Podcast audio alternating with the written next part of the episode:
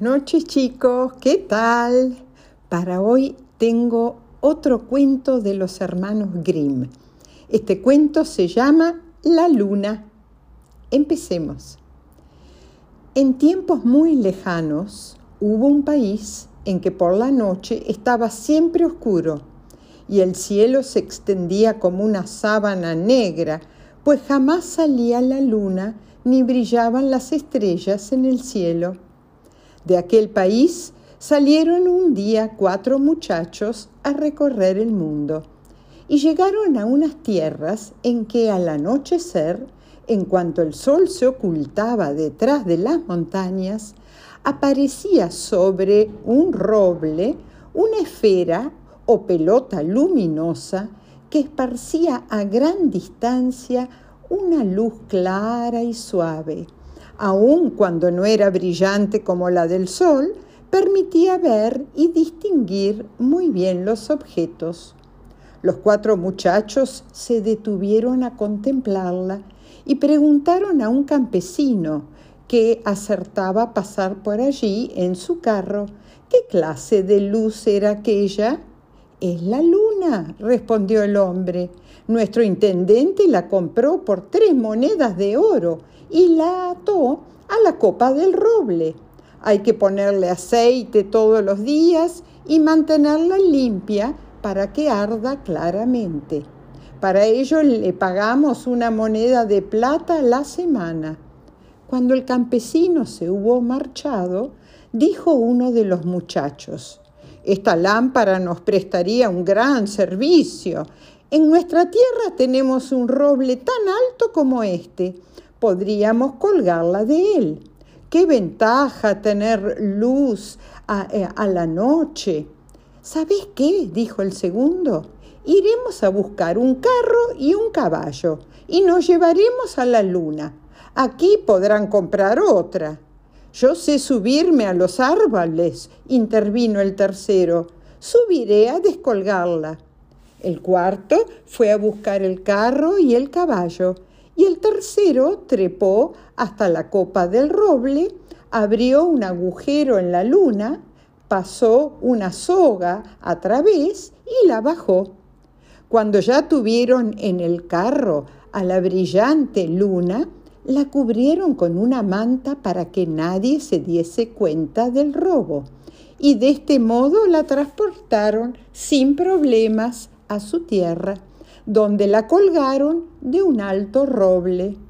Los viejos y los jóvenes del pueblo sintieron una gran alegría cuando vieron la nueva lámpara esparcir su luz por los campos y llenar sus casas y habitaciones de una luz tan suavecita. Los gnomos salieron de sus cuevas y los duendecitos eh, se pusieron sus chaquetas rojas y empezaron a bailar por las praderas. Los cuatro se encargaron de poner aceite en la luna y de mantener limpio el pabilo. El pabilo, la mecha por donde se encienden las velas y por ello les pagaban una moneda de plata semanal. Pero los cuatro muchachos envejecieron y cuando uno de ellos se enfermó y estaba próximo a morirse, dispuso que depositaran en su tumba, al enterrarlo, la cuarta parte de la luna de la que era dueño. Cuando hubo muerto, subió el intendente al roble y con las tijeras de jardinero cortó una cuarta parte de la luna que fue colocada en el, en el cajón del muerto, o sea, el féretro. Por supuesto, la luz de la luna quedó debilitada, aunque poco, pero a la muerte del segundo hubo que cortar otro cuarto de luna, con la consiguiente disminución de la luz. Más tenue quedó aún después del fallecimiento del tercero, que se llevó también su parte. Y cuando falleció el cuarto, las tinieblas volvieron a reinar en el país. La gente que salía por la noche sin linterna se chocaba con todos los objetos y todo era confusión. pero al unirse los cuatro trozos de la luna en el mundo subterráneo de los muertos e iluminar el reino de las eternas tinieblas, los muertos comenzaron a agitarse y a despertar de su último sueño. ¿Cómo se sorprendieron al sentir que veían de nuevo?